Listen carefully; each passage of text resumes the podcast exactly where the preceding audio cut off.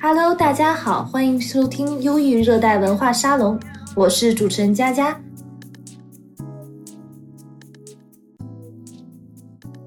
节目每集都会邀请到不同领域的人来分享他们人生非常有趣的故事。今天我们邀请到的是数据科学家弯弯。弯弯在 Mihatlas 公司工作，他们企业更多偏向于航空光通信领域，经常去参加航空航天领域相关的会议。像上个月在巴黎举办的大型展会上，她是唯一一个参展的亚洲女性。这两天也刚刚从英国杜伦大学大气湍流的会议回来。弯弯也是一路学霸，念到了博士。你好，弯弯。你好，佳佳。很高兴这次能够受你的邀请参与这次访谈。我也很荣幸，呃，我想问一下，法国航天产业目前有什么地方领先世界吗？领先世界应该就是，应该也不能说是领先世界。我觉得空客跟波音什么应该，当然我不是特别了解，我觉得是，嗯，就是差不多，就是齐头并进的，就是跟美国是差不多的。对对。对，然后嗯，应该说是竞品吧，就是竞争关系这样子。对，我知道空客是在法国图鲁兹。嗯，对，我进去参观过。哦，就之前去图鲁兹开会的时候。嗯，举办方有邀请我们去空客参观，然后就进去参观了一把。啊，那空客里面是不是非常的大？非常大，它是一个非常大、非常宽阔也非常高的一个展厅，然后里头直接有一个三八零的那个飞机的模型，模型可以进去。是一比一的模型吗？应该就是对对是的，然后它里。就是你人可以进去，然后那个应该是旧的机型，里头还有可能是属于私人的那一部分，然后里头还有淋浴间呀，然后什么这样子。那里面有没有什么好玩的东西？里头好玩的挺多的，因为它同时肩负着那种科普的职能，所以就你可以带小孩子进去，然后它里头有很多就是触手可及的一些展物，然后有一些历史介绍、科技演化的一个介绍。就是可以在里头学到很多东西。那法国小朋友从小就被普及这些航空航天有关的，对我觉得他们挺幸运的。就是比起我们，我记得我小时候的时候一直在学校里做题，我觉得这种方式更加寓教于乐。对，然后他也会，我觉得对你今后的职业发展也是会有影响的。就至少知道你现在学的东西。以后我可以去做哪些事情？就是啊，我为什么要学算术呀？为什么要学？然后当一个现实的东西呈现在你面前的时候，你会更加清楚啊。OK，我现在学的知识是有用的，我现在做的这些题可以帮我进入这些我想进入的梦想的工作。梦想的行业，对，但是我据我了解，就是法国航空业现在销量不好，是有这样的情况吗？飞机这块销量的问题，我可能不是特别清楚。那我们咱们接着再聊一下空客里面吧。呃，它是图鲁兹整个，我听说是叫航空城，对吧？图鲁兹那边。嗯，我我我不太记得了，但是那个那个展应该是法国唯一，是法国唯一的一个航空展，是欧洲唯一的一个航空展空客的。应该是空客的他们的一个展，嗯啊，欧洲唯一我不太清楚，但是那个本身在图鲁兹是挺有名的一个图鲁兹就是玫瑰之城、航空之城，我之前听的说。然后那边还有专门配套的这种航空航天方面专业的工程师学校，是很 top 的那种啊，很顶级的。对，然后它里头它所有的专业都是围绕那个航空航天，都是围绕。像法国这边航空航天。嗯，专业毕业的好就业吗？是不是非常好就业？因为它的专业设置是就是专门围绕这些行业去嗯提供人才，所以它的课程设置就是会围绕这些东西，就专门为这些航空航天的啊产业培养的人才，所以非常好就业。然后他们学的东西也会更加的符合这些航空航天公司的需求。那几乎就是一毕业就能找找到工作。嗯，他们的实习和工作都还是比较好找的，挺好的。啊，我想问一下，就是你们 Mihatlas 公司的主要客户是谁？都有谁呀？我们 Mihatlas 主要是做光光通信辅助测量这一块的。我们有自己开发的仪器去测量这个大气它的川流和一系列的指标去评价。那么在这个地点，它地点是不是适合作为那个光通信的地面站？呃，可以简单介绍一下这种光通信，它是它是怎么运作？它是天上的卫星，嗯，然后跟地上的基站通过光的形式进行通信，就是它会从卫星往地面的那个站点打一束激光，然后那个嗯激光里头就包含了需要传输的信息。它的好处是它非常的快，它的带宽也非常的高，它可以在瞬间传输很多很多很多的信信息这个样嗯子。那么它的缺点呢，就是因为它是光嘛，所以光就容易呃受到一些影响。比如说你一个厚的云过来，把那个光挡住了，好，嗯那就那就那个那个信息就传不过来了。嗯嗯，然后还有呢，就是呃，因为从卫星到地，它要经过大气，那么嗯大气对这个光的影响也是不可忽视的。比如说大气里的川流呀，比如说你气溶胶的颗粒啊，你那个水汽含量的高低，那么对这个光的传输都是有影响的。因为它不像我们在那个地面光缆，地面光缆它是一个封闭的那个缆线，嗯，它里头没有什么外部环境的干扰，它就是一个固定的、非常稳定的环境。那么这种自由空间的这种通讯，它就会受极大的受到外部环境的影响。呃，但是同时，呃，卫星在在围绕地球转的时候，它可能同时对应的并不是一个地面的基站，嗯所以我们就可以在地面的基站里头选，那么条件就是传输呃光传输条件最好的那一个那一个地面的基站。就呃，我可不可以理解，就是相当于它会投好几束光到不同的基站里面，然后嗯选就是哪个基站收到的信息最好。嗯，不是，它只会选一个基站，然后我们的仪器就是通过在地面这个基站安装那个大气观测的一个系统，嗯然后通过这些传感器的指标去评价。那么当你这颗卫星过来的时候，比如说我有 A、B、C 三个基站，嗯我给这三个基站的那个通讯环境打分，哪个分儿最高，我那个卫星我就跟哪个基站通信。哦，我了解了。嗯，它是一个地面的一个对于气象的、对大气的一个观测基站。那你们主要客户都是欧洲、嗯都有，全世界都有。我们有 NASA 的客户，啊，NASA 美有国空 NASA 客的，嗯空客有 Dallas 的，有呃法国电信的，呃，就全世界都有，包括加拿大、澳洲，甚至中国上海都有。中国上海啊。那你们那个有在呃，就是更多的偏向于还是欧洲客户是吗？没有，我们没有对于客户的偏好，只要客户需要，那么我们就可以那个。嗯那你们在台湾这边有合作吗？台湾暂时还没有，但是我们还挺愿意跟台湾的客户合作的，所以如果听众朋友里面有对这一块儿感兴趣的，欢迎联系我们。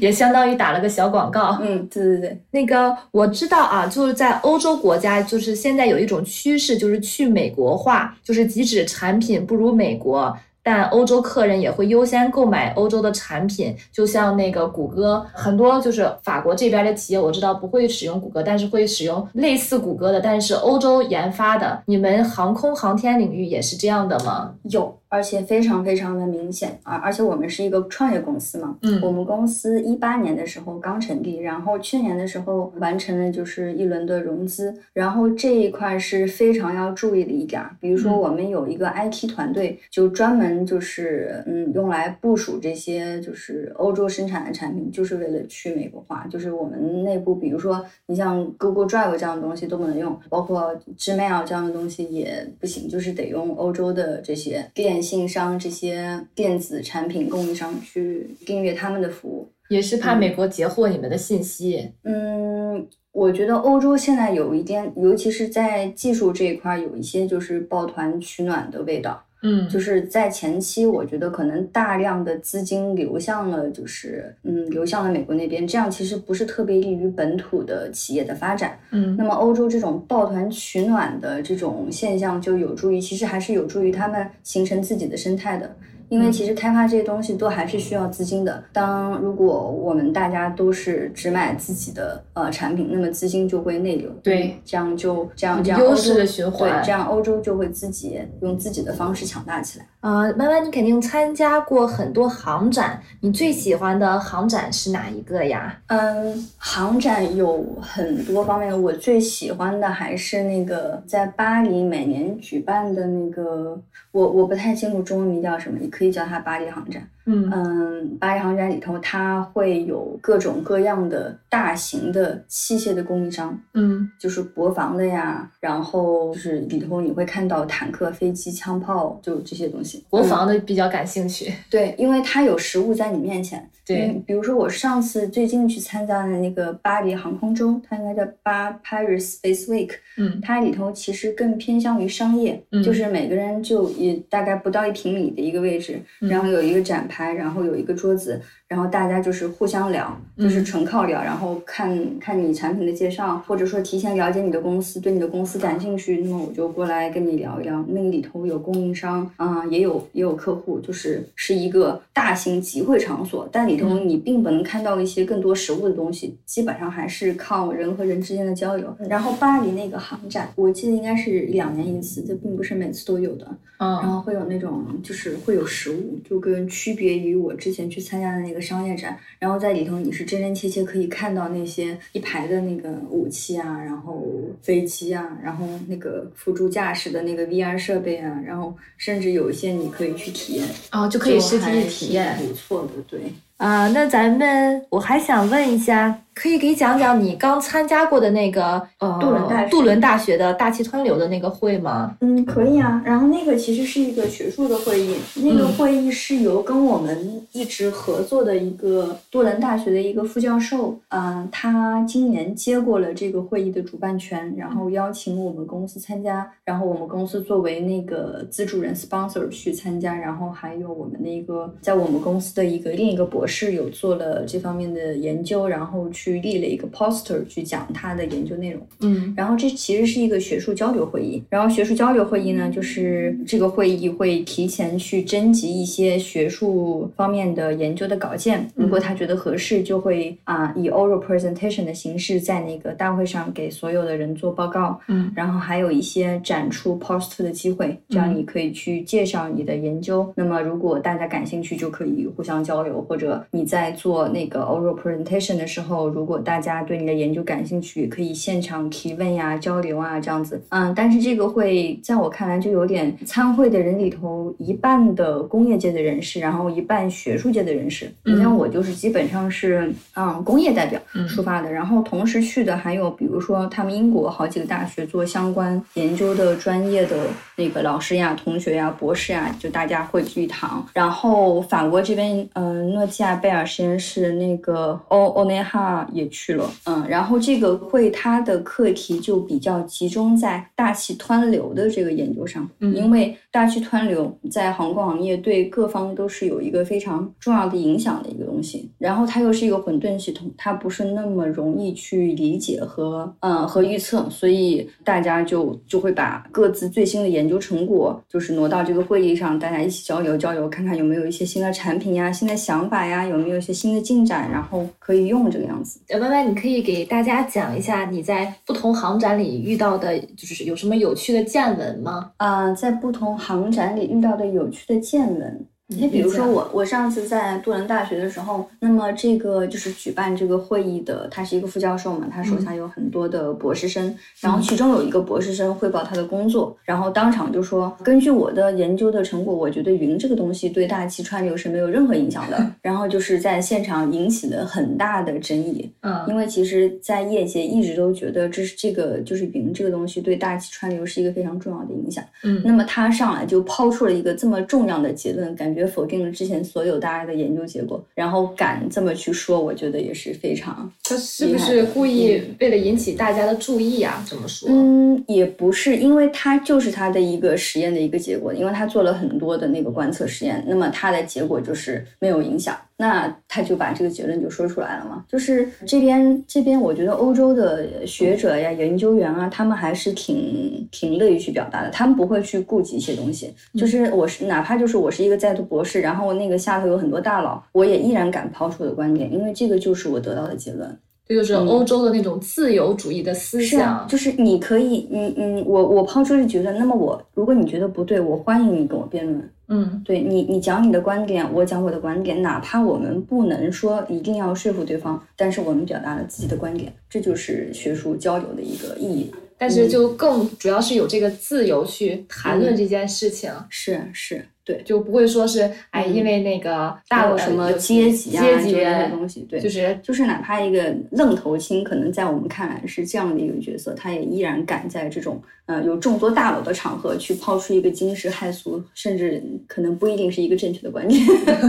对，然后还有一个有意思，就是因为我是做那个数据科学的嘛，嗯。那么我其中的工作就是通过这些传感器的数呃数据去啊建立一个嗯人工智能的模型，去对它下一个状态或者说下几个未来的状态进行预测。嗯然后其实在这个领域目前还主要集中在呃物理学的研究，因为它本身是一个物理学的问题，嗯所以汇聚了一众的物理学大佬。嗯然后这个时候，大家其实并没有那么去认可数据科学这种黑匣子的方式，嗯，去对这个物理学的模型进行预测。嗯所以当时还有一个德国的博士，我印象特别深刻，他应该是刚刚开始读博，嗯然后他用他用 AI 模型，也就是我一直想做的那个机器学习的模型，对川流的一些数据进行了预测。嗯预测的结果还是不错的。然后他他汇报完之后，大家其实都挺感兴趣的，因为物理学他们其实也在等待说想看一看，嗯，那么人工智能对这个领域是不是会有一些新的贡献啊？但是大家又持一个非常怀疑的态度，因为人工智能它的模型里头的参数是未知的，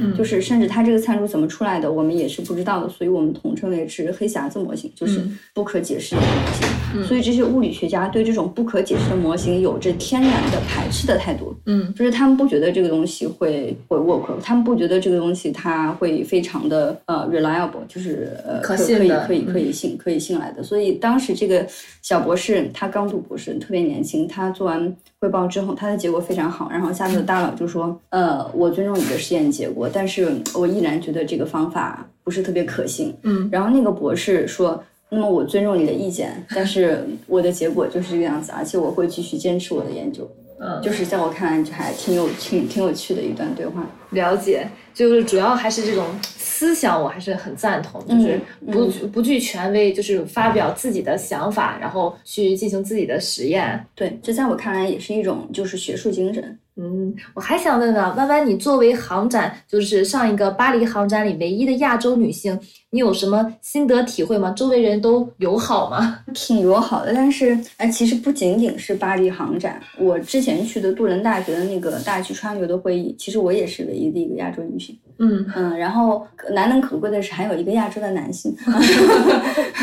行，这是这是另段插曲。嗯，在这两个是一个不同的会议。我先说那个巴黎航空周，那个是一个偏商业的一个会议。嗯嗯，你在里头，我明显的感觉是在那个会里头，主要还是以白人男性为主。嗯，白人男性。对，以白人男性为主，就是你会明显的感觉到很多大的话语权也主要掌握在这些人的手里。嗯。啊、因为那个参展会议，它不仅有供应商呀、客户呀一些，还有一些政府部门的人，嗯。还有一些甚至是一些军队的人。嗯。嗯，然后这些人其实是对这些行业的发展的最终趋向是这些人有决定权的，嗯。就是一个是资本，一个是政治。嗯，然后，那么大的话语权，你会发现是明显掌握在这些人。这些人手里，对对，但他们就是起码表现的都还是相对友好一些。呃，我我觉得欧洲的人都很友好，他们即使对你有什么不满，他们不会直接就是表现出来，但是可能还是会多多少少的会感觉到有一些忽视。比如说我，呃，我的同事，我的同事也是两个，呃，一个是巴西比利时混血，一个是法国人。嗯然后就是，嗯，每当有人过来的时候，我会明显的觉得过来的这个人会更加倾向于跟我的同事，而不是说直接跟我交流这样子。嗯，因为他们长一张白人的面孔。嗯，也不一定，因为我我同事那个 marketing ma- manager，他是一个比利时呃巴西混血，啊、他本身是做商业的，然后整个人在那儿就很有气质，然后他也主要是管商业这块儿的，所以嗯，可能我看上去可能还没有那么有经验吧，我觉得你也可能更有学者的气质。嗯，也不是，就是就是就是，可能我同事看上去就更加更加更加专业，更加 active 一点。然后我本身性格可能也没有那么，就是还没有完全做好这种这种转换，所以主要你也不是嗯呃销售吧，你也不是做市场的。我不是做销售的，就是呃碰到一些技术问题的时候，那么我会主动上来说给你就是回答回答，但是可能大家的第一选择不一定会是我，可能我看上去不像是一个管事儿的。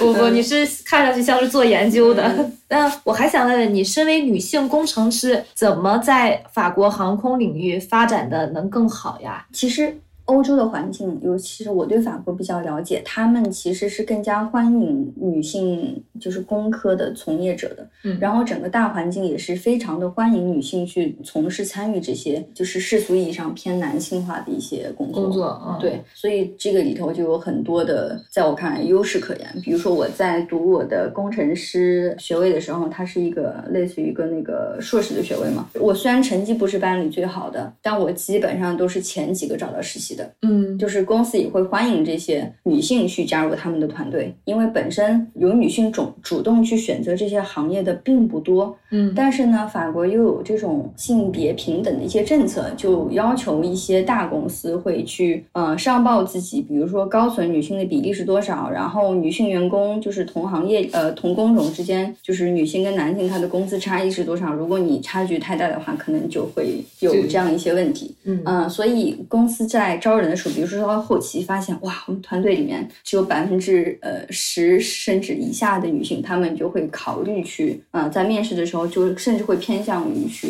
雇佣一些女性的员工。嗯，哦，是这样。那女性在这个航空领域，她有什么？优势或者是劣势吗？就是性格啊，或者是体力方面有什么优势或者是劣势吗？嗯，我觉得首先我们自己不应该去定义这种优势和劣势，尤其是不应该呃以性别代入为主去定义这种优势和劣势。因为如果你呃自己作为一个女性觉得自己存在性别上的劣势的话，那么可能你就不是特别适合在这个行业。那么既然选择你在这个行业，就意味着你大多数的竞争者都是男性，对。那你，但其实这个行业它主要还输出的是一个脑力的活动，它并不涉及一些生理力量方面的这种差异，所以我不倾向于说你直接去定义。嗯，我觉得我在女性在这个行业，这是女性会不会更细心做这些数据分析啊什么的？嗯，其实都有。比如说关于性别的这些东西，你觉得细心啊，或者说男性的就是智商更高呀，或者说算术的能力好像男性会更好啊，男性会更加拼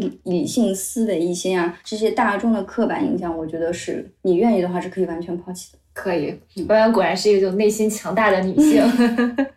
那你之前不要给自己设限。我一直觉得，作为一个女性，如果你想做什么事情，你就去做，你不要因为自己的性别去给自己设限。说的很有道理。那你之前有遇到过什么职业瓶颈吗？你是如何克服这些的？呃，职业瓶颈，因为我刚刚开始我的职业生涯。嗯，我在我读博嗯之后，我就去一开始我是想留在学术界的，然后留在学术界，我又去做了嗯不到两年的博后，然后最终我决定放弃留在学术界，然后去找的工作可能也跟我在学术界求职不断的受限有关。嗯嗯，对，因为我嗯我在读博的时候，我是一个企业博士，我的企业博士跟嗯他们在实验室或者大学读博的一个很大的差异就是我的工作是嗯。啊，偏向工程性的，就是没有特别的偏向啊学术性，甚至是我没有去参加一些教学的工作。嗯，这个可能对于那些在实验室或者大学读博的人来说，他们已经去参与过一些教学科研工作。那么你再去大学和实验室找教职的时候，这就是一个优势。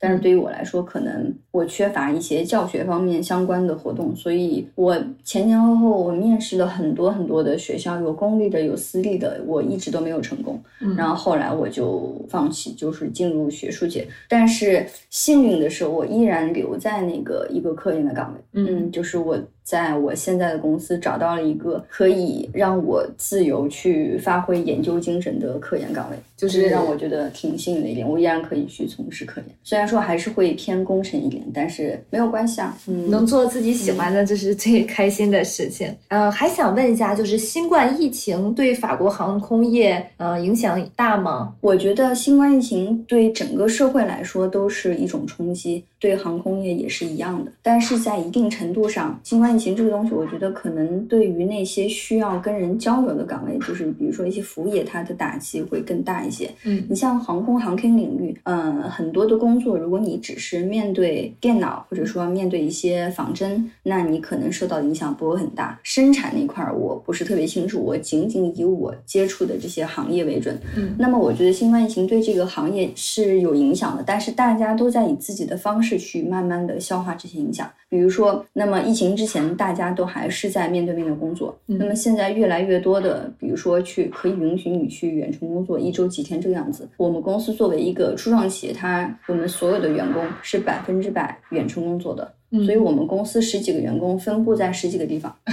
对，然后大家就，我觉得这是这是新冠疫情对这个行业重塑的一个例子，就是它并不是说只有一些负面的影响，它的影响是是有很多面的。嗯，那么生活在这个社会里，当一个当一个影响来临的时候，我们更多的想的应该是去如何消化它，去适应它。事情已经发生了，我们没有办法扭转，嗯那么要做的就是去接受它，然后消化它。是，嗯，那你可以预测一下未来航空航天业的发展吗？会有哪些新技术或应用出现？大的方向我不是特别了解。那么，如果仅针对于我们光通信领域的话，我觉得这是未来通信的一个方向，因为现在的通信主要还是局限于你包括卫星和卫星之间和卫星和对地之间，主要还是 radio 的方式。我不知道中文怎么说。呃，然后这种方式它的缺点就是它的带宽没有光通信那么大。嗯。嗯，然后它会对一些设备啊什么，就是会有要求，嗯，然后光通信它就是我觉得是未来的一个趋势，就光通信对，而且嗯，从我参展的经历来看，越来越多的国家，尤其是发达国家的呃研究机构都在加入了这一个系列的竞争，所以仅就通信领域来讲，我觉得至少我的行业我从事的这个事情是很有意义的，嗯嗯，而且它的前景也是比较光明的。你刚才还想讲什么湍流的事情啊，？不是，因为我之前不是去参加了一个湍流的会议嘛，嗯嗯，所以我在想，可能听众对湍流这个概念还不是特别清晰，所以我比如说湍流是什么，大气湍流是什么，可能对于大众来说不是一个特别经常接触到的一个概念，所以我说可以举一个简单的例子。嗯。给大家解释一下，比如说我们在高速公路上，或者说在那种笔直的公路上开车的时候，嗯。夏天的时候，如果我们往远处看，那么临近地面，我们会发现气流有呃临近那个接近路面的位置会有轻微的那个扰动，嗯。会把会把那个地面给糊掉啊，或者说给它形状会变掉。这个其实就是一个湍流的一个特征，因为它地面跟空气之间它的温差很大之后，那么这个温度的差异会造成气流的一个扰动，嗯这就是那个团队。